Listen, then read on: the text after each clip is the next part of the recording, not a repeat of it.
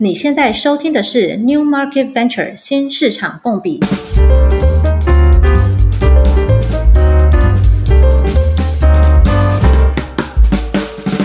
大家好，欢迎来到我们新的一集，我是主持人 Jane，我是主持人 Peter。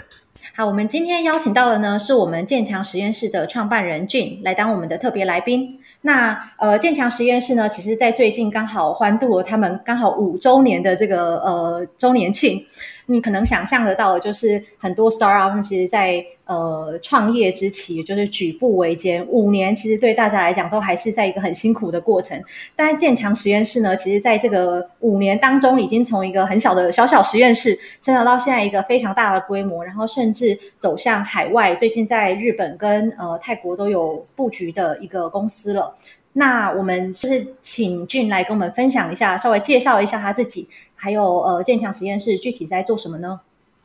好，哎，各位听众好，我是建强实验室的 Jin。呃，那我们刚刚建有介绍说我们公司五周年，然后已经做了很大的布局。我觉得，我觉得其实没有很轻松，它是一个很艰辛的过程。想要先特别强调一下这样子。然后我昨天在公司分享，呃，其实我跟大家分享一个很简单的的想法，就是。我觉得这五年每一年的挑战真的都是非常不同的。然后我有定义到说，就是我们从一个做很专注做产品的公司，到我们现在其实在发展一个公司规模化的过程，这个阶段的转变也跟大家分享。然后这中间呃有有人上车，有人下车，这样子，这这一连串一连串的心历路程，等一下有机会的话可以跟跟大家分享这样子。那我也同时介绍一下建强实验室。那我们公司主要做的事情是。呃，因为我们其实主要是专注在 MarTech 这个领域上，你看，尤其常在 Line 这个主题上面去做很多 Marketing Automation，就是我们叫做行销自动化的一些呃行销工具的应用。它缘起来自于就是比如说广告应用的呃，比如说广告越来越贵啊，或者是现在大家对于 CRM 的重视等等这些大环境的因素，大家开始对于 SaaS 的投资越来越重的，所以我们就开始从这个主题出发，然后发展到现在的规模。那我们知道，其实建强实验室在台湾、日本。泰国都有提供服务，蛮好奇说建强实验室为什么会选择出出海，然后为什么是这两个国家呢？然后大概是什么时候决定要进军泰国跟日本的？嗯嗯、我我觉得这个这个这个想法，我是呃两年前或三年前其实就已经蛮确定会这样做的。我觉得有三个主要的原因，不过我们可以用多多用用聊的方式去讲。不过我觉得，呃，我觉得最主要事情是。嗯它来自于一个中心思想，是软体公司或 SaaS 公司的本质。就软体公司跟 SaaS 公司的本质，它有一个中心思想是，呃，我的固定成本就是我 R&D 嘛，就是我花很多时间去开发研发这个产品。可是当我复制更多产品的时候，我的边际效益应该越越越要越来越低。所以就是说，当这个情况下，如果这个假设是成立的话，你应该在产品找到 product market fit 的时候。你应该尽量的去水平扩展你的业务销售，把这一套可以复制到不同地方的地方去做最大量的复制。我觉得这是一个软体公司最大的思维跟中心思想。所以如果这个想法是对的话，呃，在你找到 product market fit 的时候，你可能不一不一定要一直专注在做更多的功能，而是先确保愿意接受你这个产品的人，他可以在全世界都使用你的产品。我觉得这个中心主轴是我们出海蛮重要的原因。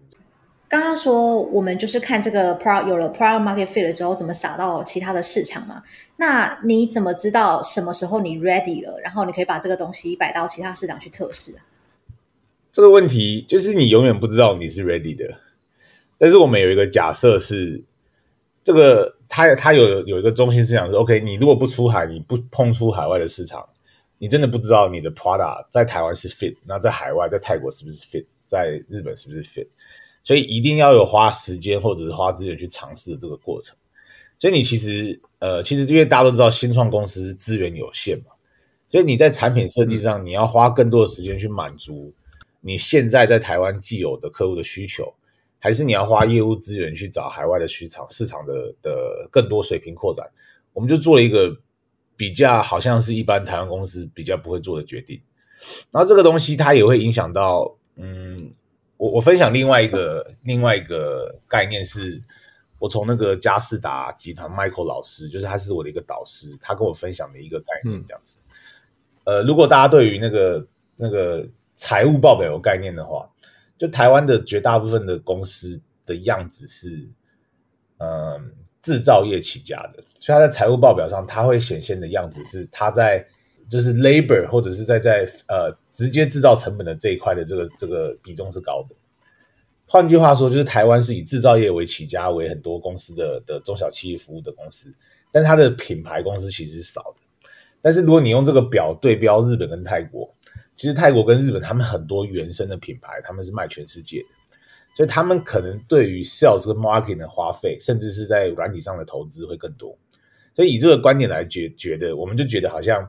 泰国的 GDP 可能没有比台湾高。可是他其实更愿意花他们的品牌，更愿意花更多的钱去做 sales 跟 marketing，因为他们本质上产业的不同。所以从这个巨呃呃这种 macro 的观点，就是这种总经的观点来看的话，我觉得这是一个蛮合理的选择。是。那俊是在什么时候决定呃要进军泰国跟日本的呢？就一直都有，一直都有很想要去泰国，一直都有准备。对，然后 OK，因为卷在泰国嘛，因为我其实二零一八年、一九年常去泰国的。其实泰国真的是很，我蛮喜欢这个国家的。然后晚上去喝酒的地方也很多，所以它其实是一个对我来说是一个很舒服的城市。可能它它没有像台北那么那么整洁，但是它其实是一个非常有活力的城市。然后日本也是很多台湾人台湾人很喜欢的地方，所以我觉得我自己本身是很喜欢这两个国家，所以我对于要去去那个国家发展或去住那个国家也是也是很开心的。所以我觉得这也是。就是当初的一个想法啦。从商业的策略面来讲的话，是呃，因为我知道建强基本上就是搭载在 Line 上面的一个 SaaS 的服务嘛。那呃，Line 自己本身在哪些国家的这个呃布局或者是资源，这会是一个你考虑要往哪些市场走的一个考量吗？这是因为其实以我们的服务来说，就是我们要在 Line 盛行的国家做会比较好做。那其实你从呃市场的观点来讲，其实就是日本、台湾、泰国跟印尼。那其实印尼跟泰国我都去过，然后日本就是我们自己有稍微了解他们的市场数据。其实印尼的市场 line 其实没有做得非常好，所以我们那个时候也没有把印尼当做一个非常主要的市场。那其实泰国的的 line 的使用率跟盛行率其实非常高的，那甚至是使用人口比台湾多很多。他们大概。总共八千万人口里面，可能有五千万真的是很 active 在使用 Line 的这个通讯软体，所以它变得是一个很直接的观点，说，哎，其实去泰国是不管在情感上、策略上，或者是在 Line 的生态体系上，都是一个很合理的选择。建强是在什么时候正？你什么时候正式进军泰国跟日本的呢？其实说要正式进军，我觉得可以从人的角度去思考，就是呃，是。就是我们什么时候开始找第一个泰国的同事？呃，是这我等下可以讲一下。就是我其实有跟我们的同事说，哎，如果我们要做泰国市场，我们不要找台湾人会讲泰文的，我们要直接找泰国人。那我们那个时候有两个想法，第一个想法是我们要在台湾找泰国人，还是在泰国找泰国人这样子。那我们开始真正第一个找泰国人是去年差不多去年五月的时候，二零二一年去年五月，也就是差不多一年前。对那个时候就开始积极的去找这个、嗯、这个人，那同步我们也开始在泰国设立我们叫做 entity，就是一个公司。然后公司正式成立，其实也花了大概呃大概六个月，真的是把公司成立起来。所以我我会说，我们是去年年中的时候开始正式真的要决决心要进军泰国这样。我们这边其实我算是跟俊在这个你们海外呃泰国扩张的路上，呃偶偶偶尔偶尔都其实还算是有交流嘛，所以大概也算是有侧身的观察了一下这个过程。不过想先拉回来，就是到呃要进军海外市场的第一步哦，就是我们刚刚有说要找人嘛，然后我们要设办公室嘛，那还有另外一个可能是策略伙伴，比如说。呃，跟跟赖行方面的，就是跟赖的这个计划一起出海这样。那我好奇是，你自己在思考你的第一步的时候，是你先有赖的策略，任何的这些这些这些 partner deal，然后确定说我们可以跟搭着他们的这个这个搭着他们出海呢？还是说你是先找人，然后因为这些地方赖其实也蛮普遍的，所以找到人确定要设。办公在这边了之后，我们再回来跟 Line 去谈这个 partnership。这我们我在思考这件事情的时候，其实是很 bottom up 去思考的。其实主要就是两件事情。第一件事情是我们想要验证我们的 product 在泰国可不可以卖，但是我不知道，所以我想要找有一些人去帮我问说，我们在泰国这个东西你是不是有兴趣的？所以这个连接到我们找的第一个泰国人，或者是找的第一个泰国同事，他主要的目标其实就是他想要我们想要把这个泰呃这个产品推到泰国的话，这个这个需求是不是有的？我觉得这是一个很直接的想法。那第二个事情就是，呃，如果没有人，如果他没有办法证明这个这个 product 是有需求的，那反过来说，那当地市场需要什么？我们的 Prada 要改什么？其实还是从 Prada 的角度去出发去思考这件事情。所以我觉得，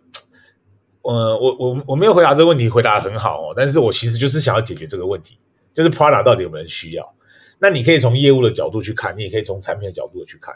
刚刚 Jane 有说那个 Line 的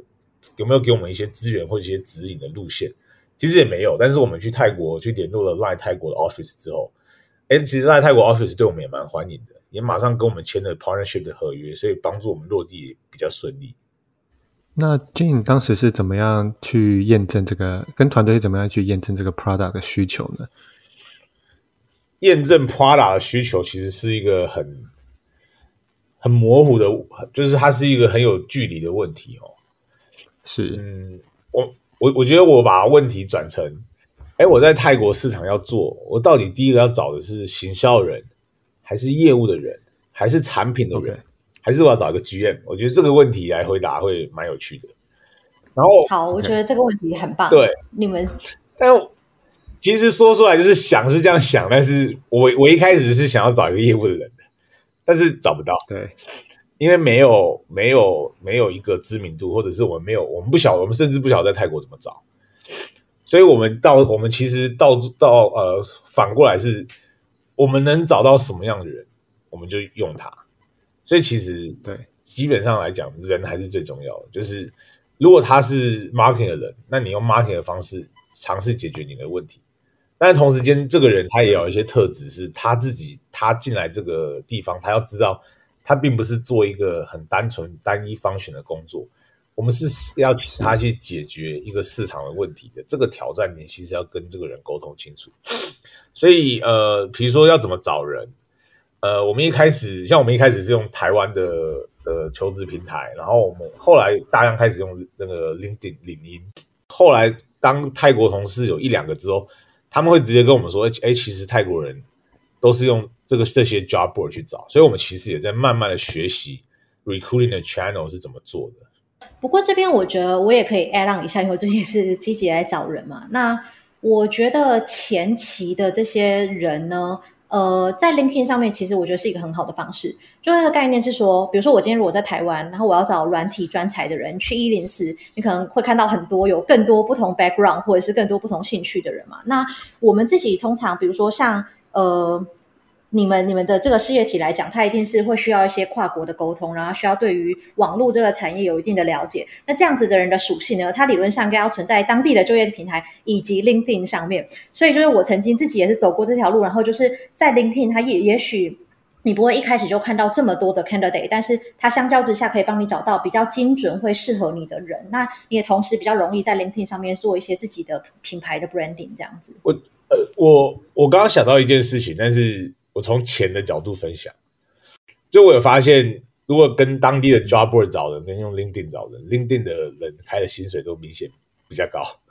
因为你其实在找的事情是，你可以想象，就是这些人他可能原本就可以在外商工作的，他可能会在很多美商或者是很多外国企业在泰国的地方工作，所以你其实要竞争的薪水的水平，其实是跟外国公司的外商在当地去做竞争。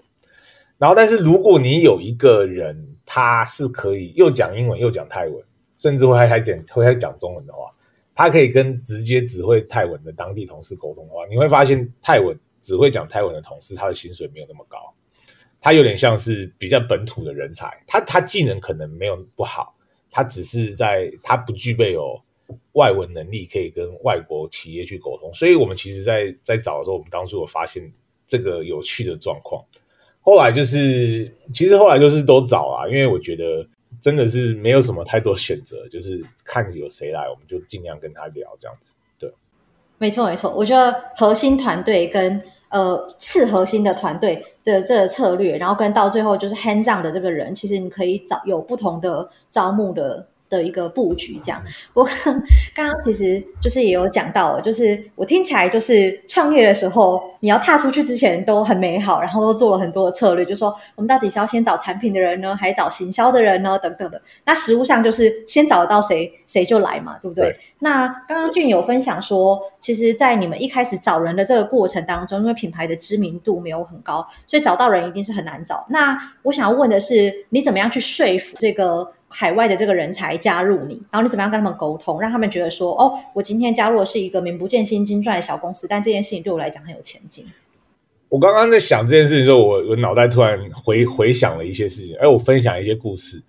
就是我们一开始找到的第一个泰国的业务，他来了公司两个月就离职了，这样子。哎，其实我们很沮丧，因为我们找了大概半年当地的泰国同事，嗯、然后后来就是我们一直找，我们好像都没有办法找到一个。具有 senior 水准，然后又愿意加入我们的公司。后来我们有做一件事情，是误打误撞，然后我们好像做得不错，就是我们在泰国发了新闻稿。然后我们我们我们在泰国发新闻稿，其实跟那个就是呃台湾有家公司叫爱卡拉有投资我们有关系，就是他们那个时候在那个 PR 的 agency 上面，他们有剩余的一些点数，然后让我们去使用，就是让我们说，哎，那我们可不可以一起去使用这个媒体的资源？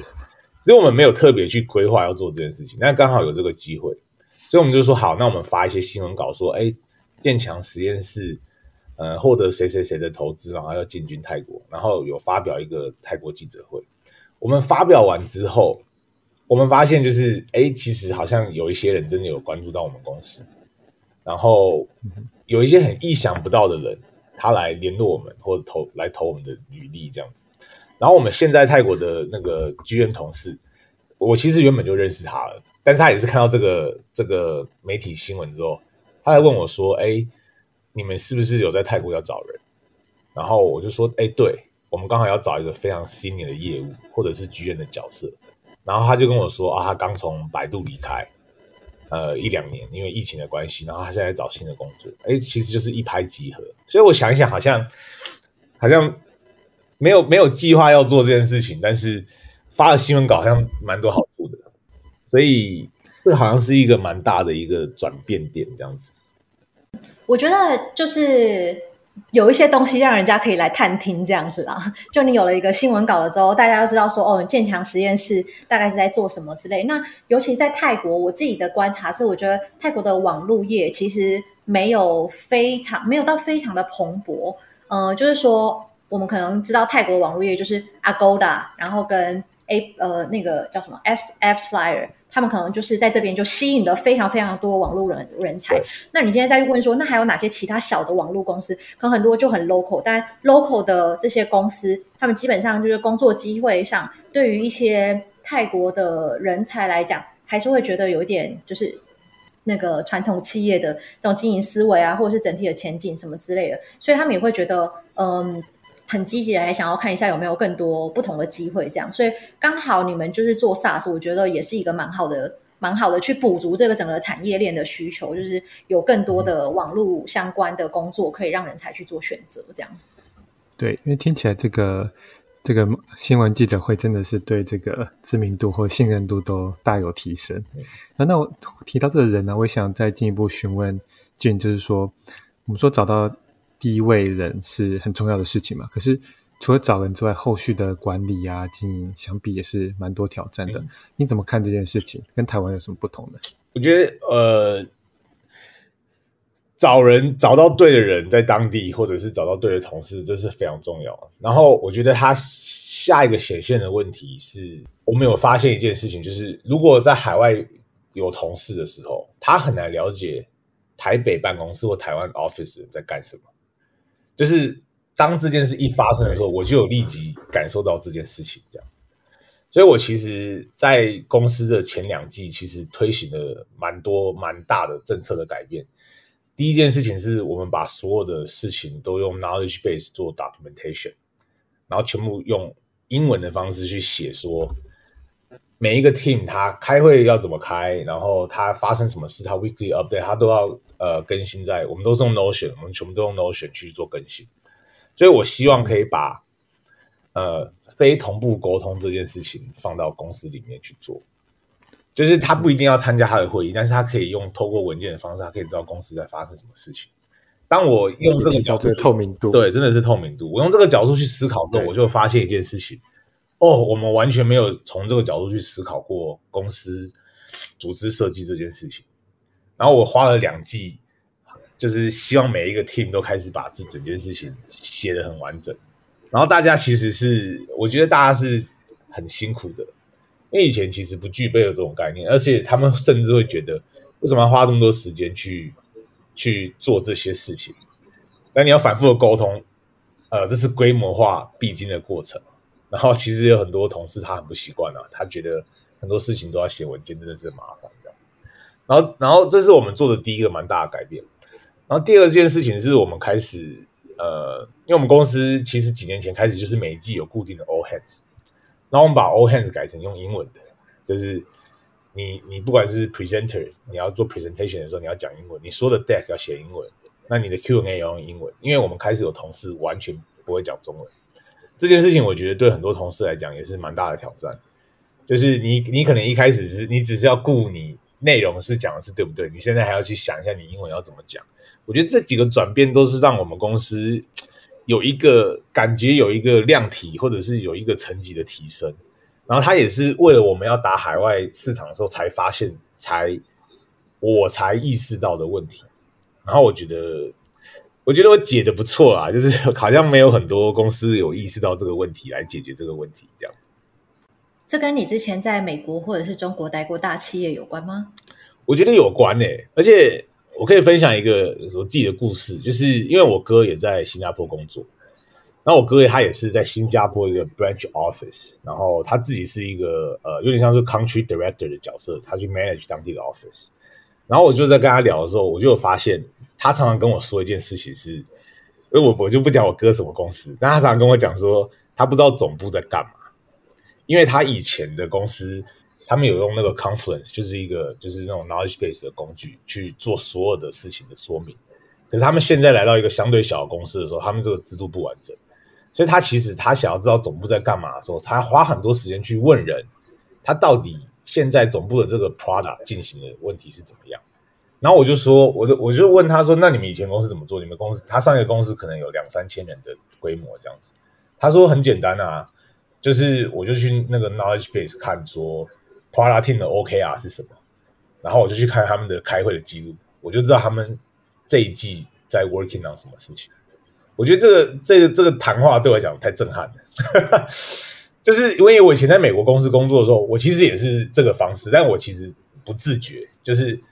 呃，我们以前美国公司的时候，我们自己有导入一个工具叫做 Yammer，它是一个 Microsoft 很早期的工具，它就是把所有东西就 document 在里面这样子。然后我以前加入这个公司的时候，我就每天泡着 Yammer 去看，说，哎，以前这个 team 到底做什么事情？然后，如果你有问题就去找他。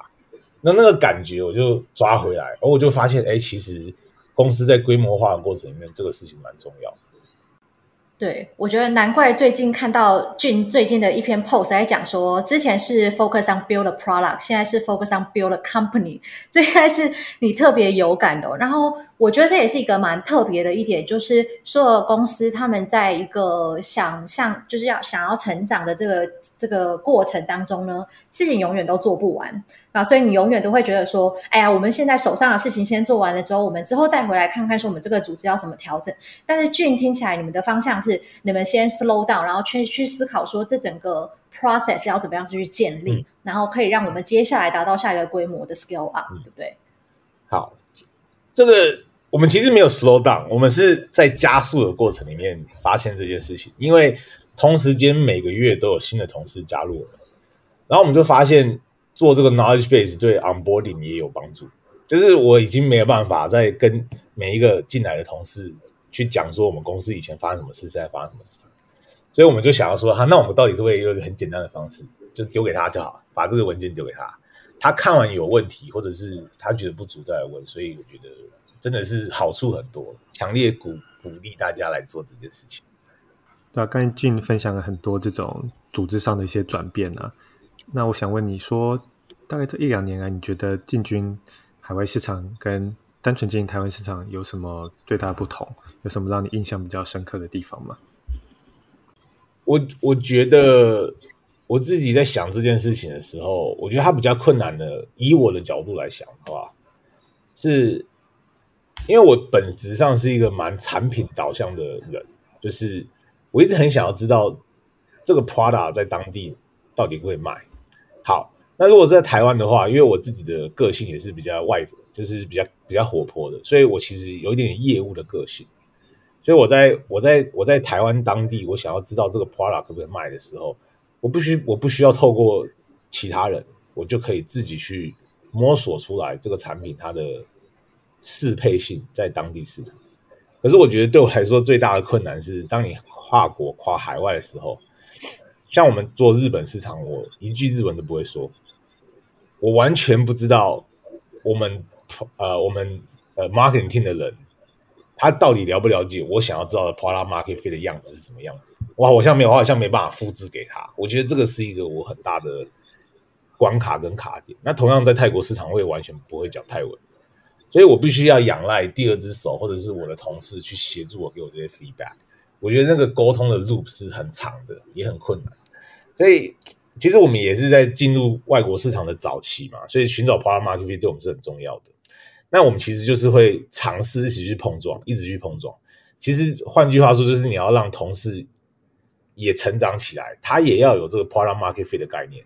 他不只是只做 marketing 的事情，他还要有一点可以 feedback 产品的能力，或者他跟我们讲说，哎，其实这个客户他要的是这个。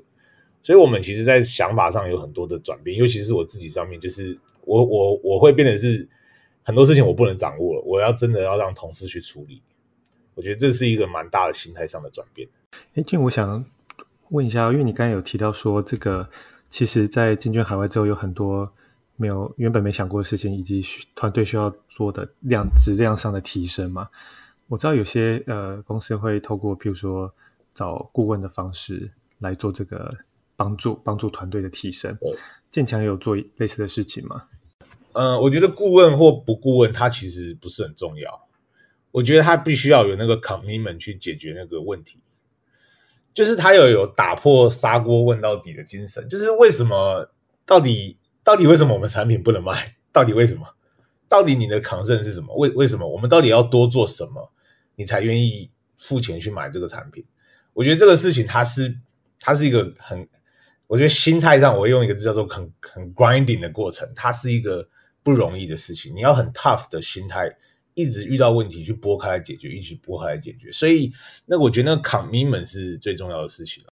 那我这边想要追问一下，因为刚刚在讲就是说自己做自己当地市场的时候很有手感，那我今天要扩展到海外了之后，就必须要仰赖别人帮我培养起这个手感。那在这个培养的过程当中呢，我们可能还需要他有这种打破砂锅问到底，或者是或者是有一些思考架构。这些呃方向上面可以要可以跟你对齐。那我想要问的是，你在这个过程当中，可不可以跟我们具体的分享一下你做了哪些的尝试，或者是有哪些特有没有什么特别的 tips？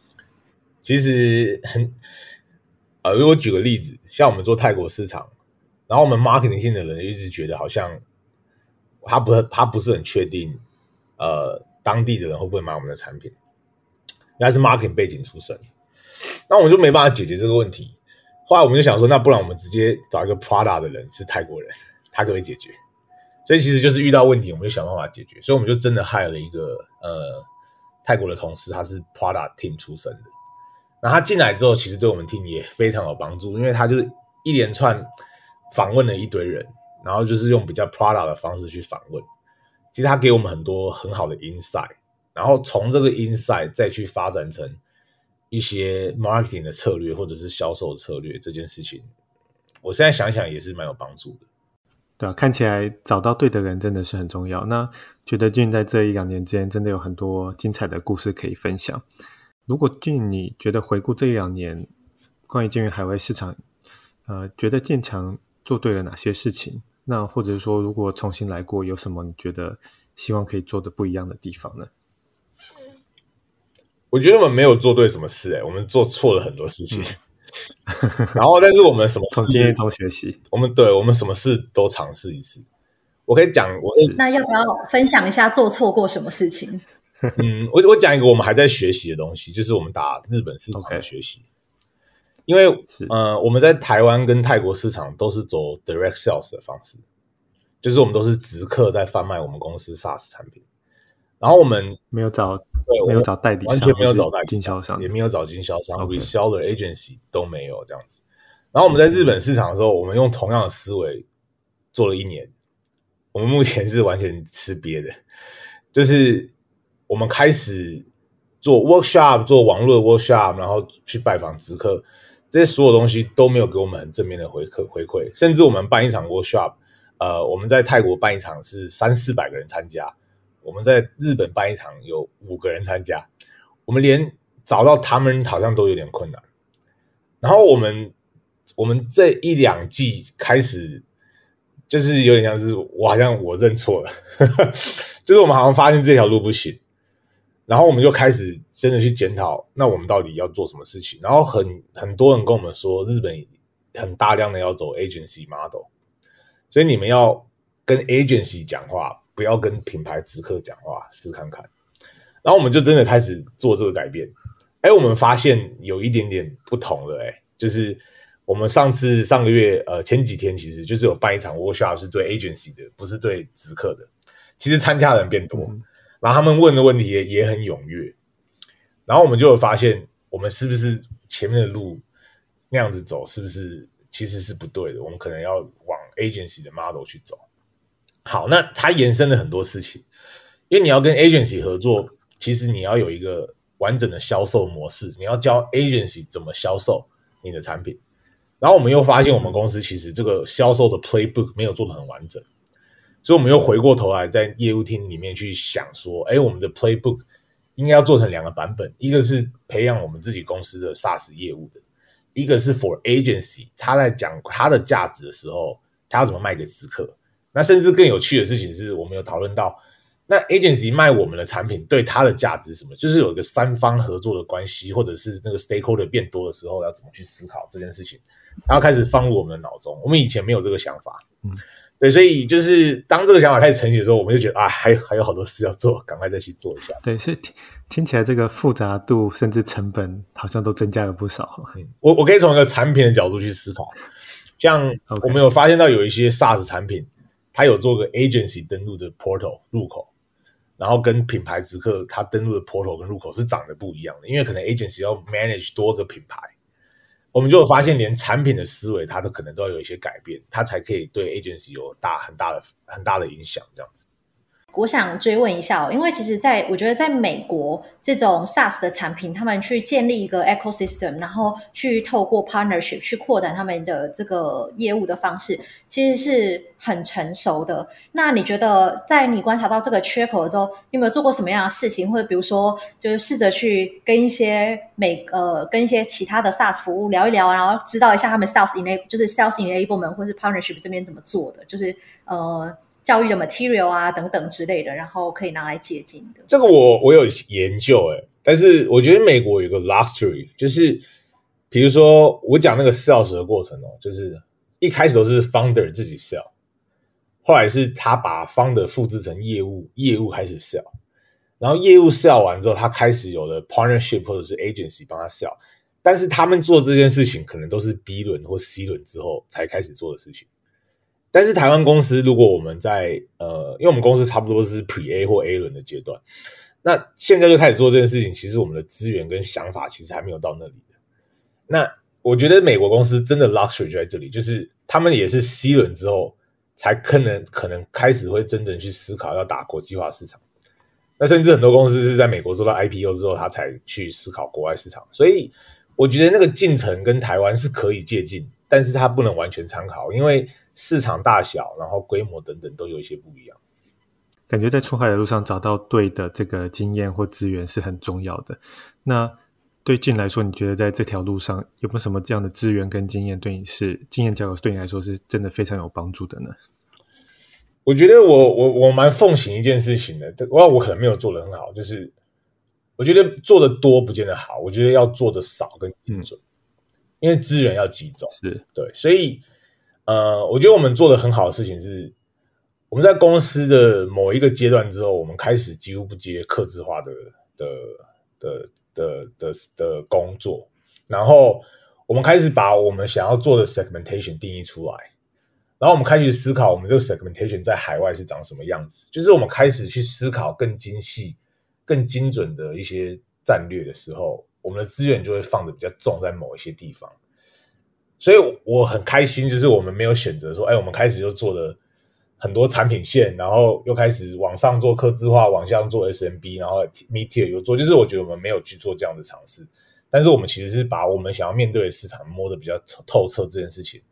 是呃，我想要跟大家分享，我觉得可能跟大家会有一点不一样的地方，就是 less is more，就是少就是多啊。然后这件事情，我觉得在 SaaS 公司的的那个角度是更明显。我想拉呃退一步回来哦，就是在我们最一开始的时候，其实我们也讲到说，台湾传统是制造业的思维，我们可能其实没有这么多做品牌啊、做 marketing 的人。那 Peter，我记得我们很久之前跟简立峰简老师其实有在聊到这一块，就是说台湾今天出海遇到的人才缺口，可能就是在 marketing 上面，在 product 上面。那还有另外一种叫做 product marketing，就是它介于两者中间，然后通常可能是去帮助一个产品去思考说它要怎么样子去 go to market。那我们要用什么样子的语言？对，不同不管是市场的定位，或者是比如说像刚刚 Gene 有提到的，就是假设我们今天做一个 partnership。那从一个沟通的角度，我们要怎么样子达到各方就是双达到双赢嘛？就是我要告诉他说他要怎么样沟通，让对我有帮助，跟对他也有帮助。这样子的一个 skill set，其实在台湾过去可能是相较少见一点的，尤其是你要可以做这样的事情，又到海外的市场。那我。换一个方向想回来，就是说，但是其实我们有很多在海外的台湾人，对吧？他们也有可能是有这样子的一个经验的。你们会觉得，其实类似这样子的人才，比如说我们今天在呃，可能有一些朋海外的朋友在在在美国工作，有这些经验的，那他其实是可以透过这种经验或知识的传承，帮助我们，即使是在 A 轮想要做这件事情的时候，就可以呃比较早可以打好一些根基的。我觉得有诶、然后我觉得这十年应该会呃会越来越明显，就是我觉得两件事情很直接，就是台湾的软体公司到底可不可以付这些台湾人在海外的钱的薪水？我觉得渐渐是可以的。然后不管是因为嗯现在软体公司的薪水都开始相对高，或者是呃大家有募到一些钱，他们是有能力可以去付。呃，可能要要付的比美国高很困难，但是他可能不会可可以付相对应多的薪水支持你回台湾。但是同时间，我觉得他又有另外一个挑战是，他并他并不是他并不是只能一两个公司做这件事情，他必须要有一个一个聚落或一个群聚一个 industry 一起做这件事情。因为我回来这间公司，我可能不会成功，但是我还是有下一个地方可以去的时候，我觉得这个聚落就完成了。我其实有看到这几年台湾有这个现象发生，那我觉得还不够多，就是可能因为台湾有好几家公司独角兽，他也出海，那他们也会，他们也会人才也会流动，那这些人才他可不可以也来一些更小的新创公司去复制他当初出海的模式？这件事情，我觉得现在有零星案例，但是并没有一个群聚的发生。不过话说来，我非常看好未来五年、十年。这件事情应该就是站在势头上，就是我觉得应该会有很多公司，不管做得好不好，都会死掉。然后死掉之后，这些养这些人才、这些养分，它还会再长起来，然后它也会开始拉一些真的好的台湾人回台湾去帮这些公司工作。那甚至台湾公司也会去新加坡发展，他们也可以去新加坡。我觉得我是我是蛮蛮正向看到这个事情。我觉得甚至不需要先不用一次到位，就是说我们要把这些，我们要让人才回流。呃，其实很多人他其实，在当地海外市场，他还是可以累积很多当地的经验嘛。那我觉得现在远距这件事情也慢慢越来越盛行，然后自由接案也越来越盛行。所以其实对于海外的人才，甚至我们不需要去一步到位就去思考说他要不要立刻就回来工作，因为对他来讲可能有很多考量啊。嗯、那嗯、呃，但是透过一些接案或者一些呃顾问咨询或者专案的方式，或许也是一个蛮有趣的合作方式。完全认同。好，所以这就是也是我们想要做这个 podcast 的其中一个初衷，对不对？就是想要把大家的这些经验啊，还有可能会有的一些呃 skill set 可以集结起来，然后让我们大家一起帮新创在出海的时候群策群力，然后一起来打一场团体仗，这样子。